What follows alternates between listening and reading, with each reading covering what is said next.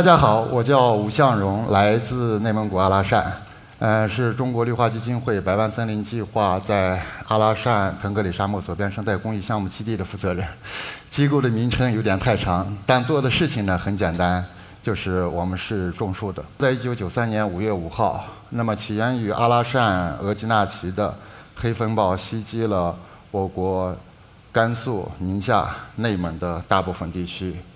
嗯，风暴呢，在风力最高的时候达到十三级，而且在能见度最低时仅为零。那么这场风暴呢，造成了八十五人死亡，造成了十二万只牲畜的死亡，造成了许多农田受损，许多的房屋受损。一场黑风暴，也就是一场我们平时理解的沙尘暴，竟然能够造成如此大的伤这个灾难，这是在我国建国以来是绝无仅有的。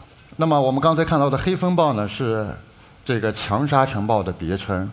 沙尘暴一般根据它的强度大和小，分为四种：有浮尘、扬沙、沙尘暴和强沙尘暴。可能大家呃关注天气预报的人，可能都会听到过这几个词。在我的家乡阿拉善呢，尤其是在春天，我们几乎每天都要面对。浮尘和扬沙，那么隔三差五呢，就有不同强度的沙尘暴袭来。这个呢是今年五月份，上个月发生在阿拉善的一场沙尘暴。当沙尘暴到来的时候，那么大风会卷起地面上的沙粒，把房屋、农田、羊群，包括行人，一瞬间就全部都淹没了。我们看，这是中国。呃，西部地区沙尘暴主要的发生的这个路径，主要在有北方路径、西北路径和西方路径三个方向。那么其中的西北路径和北方路径最主要的这两条路径呢，都要经过我的家乡阿拉善，就是我们看这个圈起来的这个部分吧。在这里，这个风速进一步的加强，那么它的势力呢进一步的扩大，整个影响到了包括。呃，整个北京在内的中国的东部绝大部分的地区，提到阿拉善，大家听过这个地方吗？那么我们看到这个地图，阿拉善是在内蒙古的这个最西部。去阿拉善呢，一般要先到什么？先到银川，所以很多人就误以为阿拉善是属于宁夏的。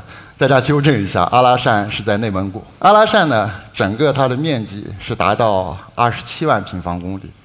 相当于大概相当于广东省面积的一点五倍，人口呢只有二十二万人，可以说是地广人稀，但是它的面积的绝大部分都是被沙漠和戈壁所占的。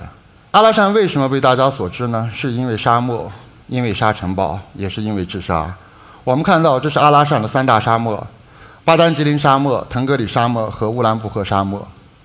那么这三大沙漠呢，又被合称为阿拉善沙漠，总面积大概十万平方公里。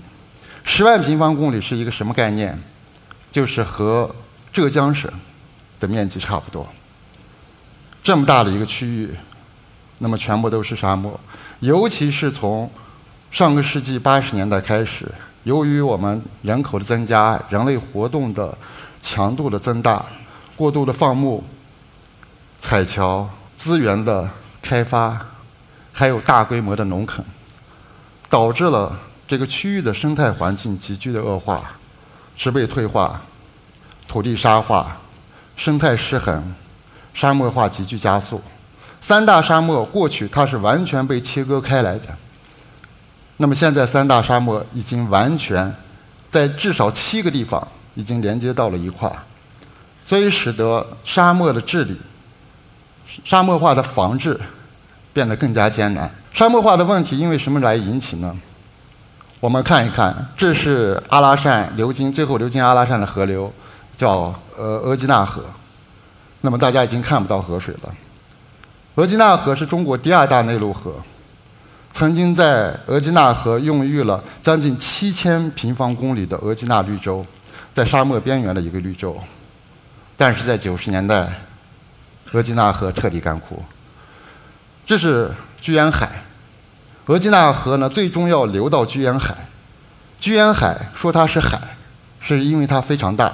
历史上最大的时候曾经有七百多平方公里。大家能不能想象，七百多平方公里的一个湖泊在戈壁沙漠意味着什么？意味着就是一一个明珠，沙漠明珠。它留下了广为人知的中国唐代著名诗人王维的“大漠孤烟直，长河落日圆”，就来自于我们居延海。但是呢，在九十年代，居延海也干枯了。当居延海干枯了以后，几乎是寸草不生，只要有风吹过，就立刻会起沙尘。这是胡胡杨林，大家都知道，曾经被评为中国最美的秋天。那么胡杨呢？我们叫做一千年不死，死而一千年不倒，倒而一千年不朽，三千年的神奇的树。但是在黑河断流、居延海干枯以后，胡杨林也大面积的枯死了。风起额济纳，沙落北京城。这是一句细语，但是却真实的是对。阿拉善生态在上个世纪九十年代的一种真实的写照。九三年的这个特大沙尘暴以后，沙尘暴又多次袭击了中国的北方的大部分区域，尤其是在两千年，沙尘暴竟然十次光顾了北京。是什么引起了如此密度、如此强度的这样沙尘暴的爆发？那么就是在哪呢？在呃额济纳旗，在阿拉善的额济纳。后来，国家在两千年以后加大了对额济纳的、对阿拉善生态治理的支持。在两千零二年，黑河开始供水；在两千零二年的后期，居延海、西居延海首先有了水；在两千零三年，时隔四十多年以后，东居延海又有了水。但现在居延海恢复的面积还不到历史上最大面积的十分之一。所以，我就出生在。这样的阿拉善是土生土长的阿拉善人。我的父亲也是一辈子从事沙漠治沙的工作，所以在我小的时候，我几乎很少能够见到父亲。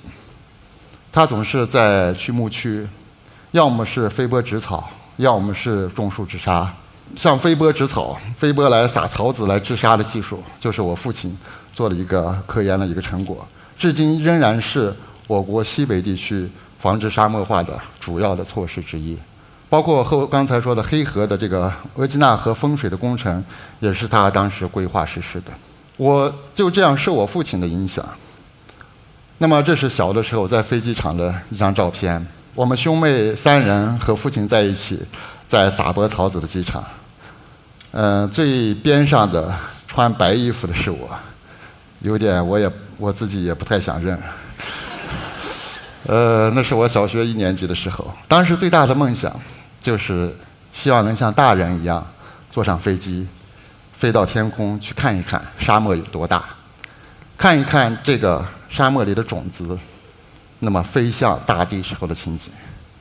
但是很遗憾，我的这个梦想一直没有实现，因为小的时候我比较胆小，胆子小。但胆子小的我，做出人生最大的一个决定。就是我坐了五十个小时的船，到了日本。在高中没毕业的时候，我在日本呢是先学的环境学，然后我又改学经济。为什么改学经济呢？因为九十年代的时候，中国和日本我们在经济的发展程度、在生态环境各个方面，其实都有非常大的差距的，跟今天不一样了。那么当时想，日本的环境为什么好？生态为什么好？不就是因为经济发展，因为有钱嘛？所以我自己在学完环境学以后，转行学了经济。现在想来，当时想法是非常简单的。那么我在日本留学的时候，如何开始种树呢？有一个小故事。因为当时有一些日本的志愿者在阿拉善种树，别人在你的家乡种树。那么作为我一个自家人，你也不好意思什么都不干，嗯，所以就是我也去帮忙来种树。那么这是我第一次种树的开始。那么我们一般说种树想到的是什么呢？拿把锹，挖个坑，对吧？然后呢，放棵树苗，填点土，浇桶水，最后呢，对吧？现在必不可缺的是拍张照，对吧？合个影，发发朋友圈。其实我当时第一次种树的时候，也认为种树是这样。这是我第一次带着志愿者去种树的时候的。刚去了以后，说是树苗还没到，你们先挖坑吧。挖坑就挖坑，那么大家开始挖坑。挖坑的时候，怎么树苗还不到呀？大家着急的等着，坑挖好了，说很快到了，很快到了。结果一会儿来了一辆皮卡车，从车后面拿出来了，拎下来了几捆树苗，比牙签粗一点。比筷子细一点，大家都惊呆了。种树这个对吧？好歹像个树呀，这个随便从哪捡了点柴来的感觉。其实，在这个照片里，大家都看不到树。树苗小就不说了，这坑为什么要让挖这么大？六十公分见方的坑要挖出来，后来才知道。小树苗是因为沙漠里蒸发量太大，枝叶越少，它的蒸发量越少，把水分让根部能尽快的扎根。坑挖的大是为了保水，第二也是为了树根呢能更快的扎下去。一切都是从树怎么能成活来考虑。但我们两千零三年的第一次种树，其实基本没有活，没有种活。为什么？两千零三年中国爆发了什么？事情知道吗？对，SARS 非典，刚种完树以后爆发非典了，这个就开始都隔离，尤其我们阿拉善还出了一例，只有更是这个层层设防，所以没法去管护，没法去管理，所以两千零三年我们种的树呢全军覆没，所以我经常不好意思跟别人说我们是两千零三年开始种树，一般说我们两千零四年种的树，所以有我回去看到树都没种活的时候，我和我的。一直以来的小伙伴老王，我们叫隔壁老王，跟隔壁老王我们俩商量了一半个晚上，不停的在说，做还是不做，真做还是说说而已。两人很激动，两个人喝了三瓶酒，一直在策划，策划了半个晚上，但策划的不是种树，我们当时策划的什么呢？想在阿拉善建一个拉斯维加斯。拉斯维加斯建拉斯维加斯，这个环境得好一点吧，所以想到干嘛呢？我们先种点树吧。结果想错了，一错再错，就错到这话，树也就种到了这话。这个是我准备建拉斯维加斯的团队，在我边上，呃，站在我隔壁的，就是隔壁老王。在沙漠里该不该种树？该怎么种树？这个问题其实也一直在呃有争论，也是我们一直在探索的一个问题。我们的认识里感觉什么呢？沙漠是全部都是黄沙，没有一点作用，感觉像是罪恶的万恶之源，感觉不是个好东西，对吧？消灭沙漠，把沙漠变成绿洲，感觉是我们毋庸置疑的人类的一个使命。这是沙漠。但真是这样吗？其实沙漠本身是地球生态系统的一部分，就是因为有了沙漠的干燥和海洋的湿润，所以让形成了季风，让潮湿的这个水汽能够到了大陆。所以沙漠是地球生态系统。那么沙漠本身的系统呢，也是平衡的。一旦有了降水，很快就会渗入到地下，会在沙漠的低洼处形成湖泊，会在湖泊的周围形成绿洲，维持这样一个生态的。这样一个体系的一个平衡。那么，在沙漠的边缘，我们感觉全是沙丘，不是？沙漠的边缘会有荒漠草原围绕在沙漠的边缘。沙漠说了半天是自然的，那么问题在哪？沙漠不是问题，问题在于因为我们人为的活动的影响，导致了沙漠化的问题。这是我们说自然的沙漠。沙漠是自然的，沙漠是美丽的。沙漠呢是一片净土，沙漠能让每一位走进沙漠的人们发现自己的美丽，发现我们自己内心生命的力量的伟大。我们刚才说了，问题是沙漠化，我们不需要治理沙漠，我们不需要改变沙漠，但我们需要治理的是沙漠化。那么怎么治理？我们在种树的过程中提出了沙漠锁边的一个概念。锁边大家可能知道，就是衣服把边上的布，对吧，锁住，防止它的线头抽开了。那么沙漠锁边呢，完全也是同样的概念，在沙漠的边缘通过人工种建成绿色的防护堤，防止沙漠进一步的扩张。我们现在看到的绿色的这一条呢，就是我们整个沙漠锁边林的这样一个位置，它在腾格里沙漠的最东缘。除了沙漠锁边林，那么它还有一个重要的作用什么呢？这是灌木的种子，因为沙漠在长时间沙漠化的过程中，沙漠不光缺水，沙漠还缺种子。因为没有树，沙漠里的种子的价格非常高。大家可能都很难相信，沙漠里最主要的灌木这些种子，平均每公斤的价格都要到几十块钱，甚至要上百块钱。所以我们锁边林是提供种子，同时呢，锁边林呢也是鸟类和动物的我们叫保护伞。沙漠里面为什么鸟没有鸟？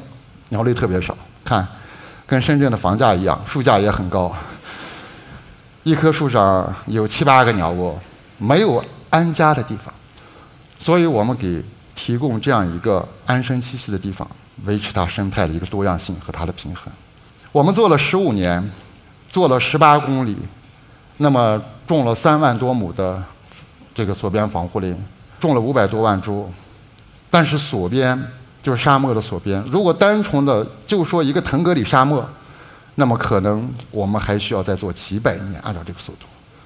有时候开玩笑说，向苍天再借五百年也是不够用的了。沙漠里怎么种树？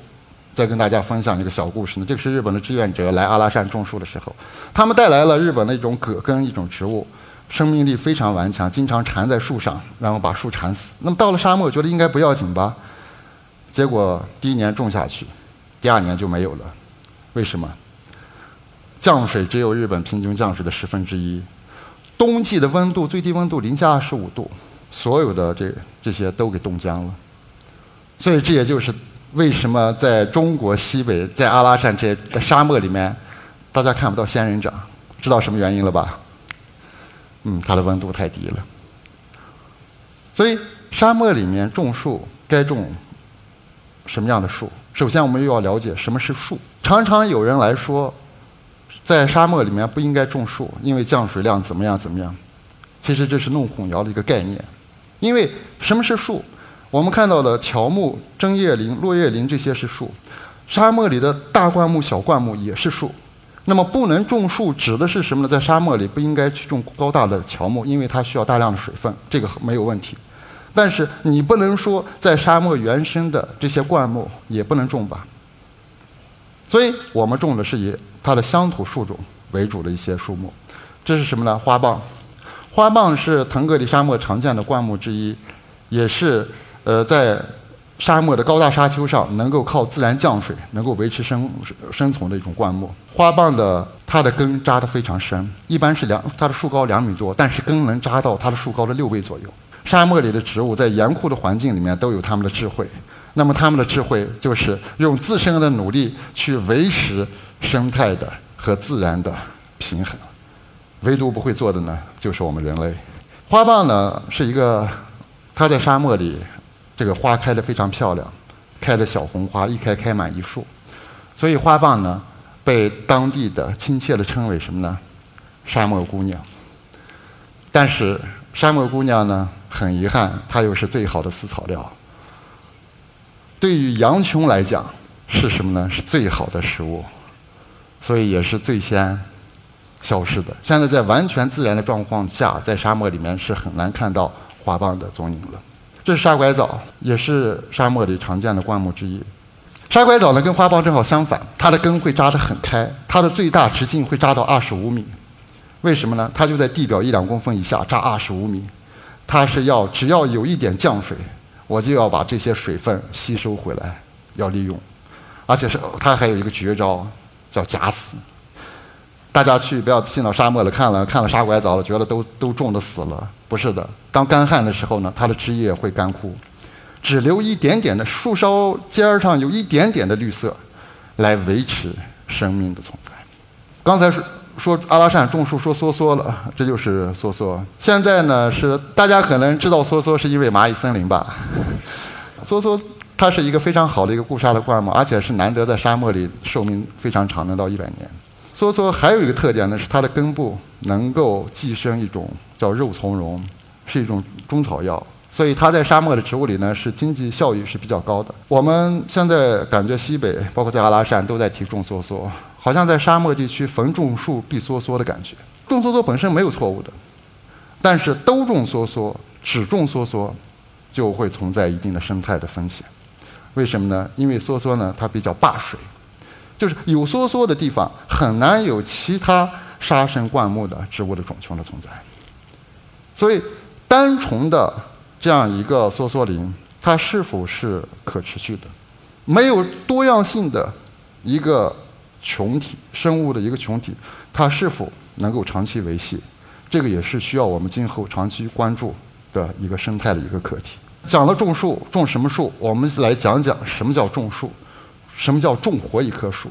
阿拉善的降水量只有一百多毫米，蒸发量要高达三千多毫米。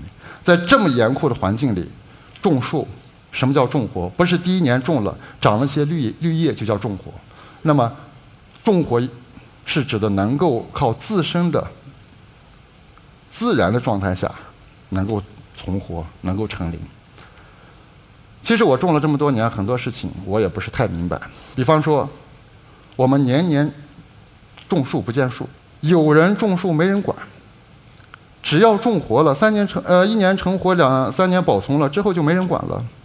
常说三分种七分管，在阿拉善的这种情况下，我们更是认为应该做到什么呢？一分种九分管，只要管，只有长期的管护了，才能成活，才能成林。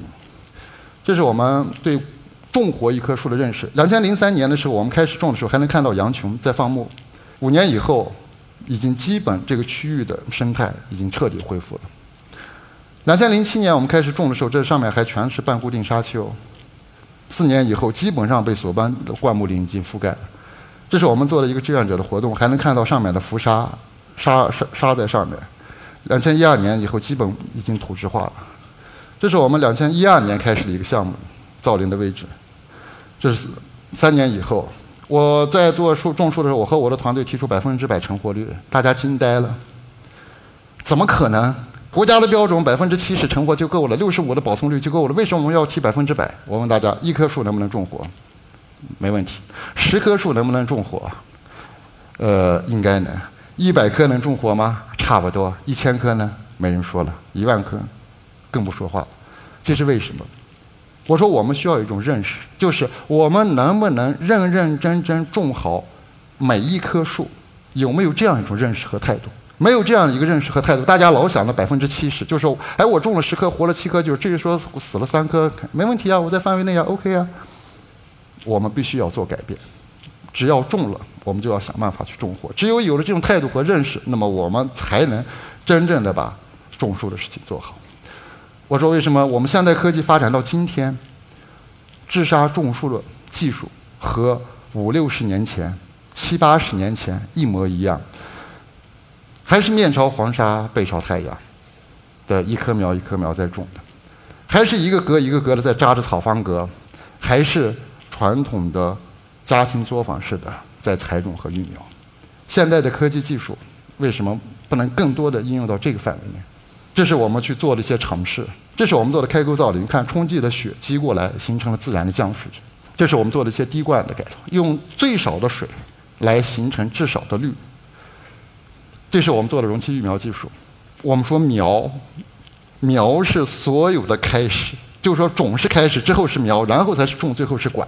但是我们的苗是最不最被忽视的，为什么呢？一棵树里种一棵树得五六块钱，甚至十来块钱，但是一棵苗有的时候就卖一毛钱、两毛钱。我们能不能把更多的关注投到最基础上，能把最基础的做好？所以我们去做一些容器苗，来去实现它的。这是我们做了一些草方格的技术。这个现在还是没有更好的一些技术，治沙还是采用这种传统的草方格在做。所以我们说是不能为了种树而种树。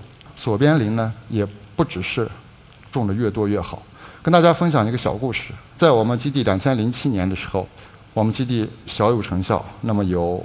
四只喜鹊，突然间有一天，一只喜鹊冲着我们飞过来，撞在玻璃上落下去，休息一会儿再飞起来，再撞到玻璃上再落下去，来来回回很多次，最后这只喜鹊直到没有气息死了。为什么？我们后来才发现，另外三只喜鹊也死了。为什么呢？是因为我们当时发生了大规模的虫害，就右边的这个是叫做红斑原青，它吃花的花蕊。为了采种子，我们说灭虫嘛，撒农药、打农药灭虫很正常的，打了农药，红斑原青死了，被灭了；甲虫被灭了，沙漠的蜥蜴吃了甲虫也被灭了，喜鹊吃了沙蜥也被灭了。所以这个故事一直在警告着我们。告诉我们，锁边种树是为了什么？不是为了种活几棵树，防住几粒沙，而是我们能不能与我们受损的土地重修旧好，能不能和自然的生命和谐共生？这是我们最根本的一个认识和想法。我们之后再不用农药，再不用化肥，种了树肯定有虫，虫多了以后，鸟类会逐步增加，鸟多了以后，虫害自然会减弱了。今天我们基地里面种了几万亩，那么重新喜鹊呢又回飞了回来。现在有上千只喜鹊在这里去安家在生活。所以喜鹊告诉我们一个道理呢，是什么呢？沙漠不可怕，沙漠化不可怕，可怕的是什么呢？我们内心的沙漠化。所以我们提出来种树植心的一个理念，就是希望带着更多的人们能够走进沙漠，认识自然，体验种树，感悟生命。今天时间因为有点紧了，我就不跟大家分享这几个小故事了。都是孩子们进入到沙漠，那么重新对沙漠有一个认识。我的父亲当时不希望我一辈子生活在沙漠边上，所以把我送到了日本。因为他一辈子做治沙，他知道做治沙很苦。可没想到我在大学没毕业就回到了家乡开始种树。父亲一直希望我能找一个好的工作，能够稳定一点。可没想到我一做就做了。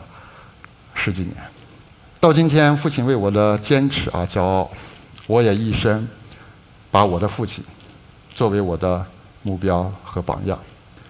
我的女儿也一样，因为我每年在植树，跟女儿在一起的时间非常少，每年只有冬天能回去一段时间陪一陪她，但女儿依旧骄傲的对大家说：“我的爸爸在种树，他种了很多树。”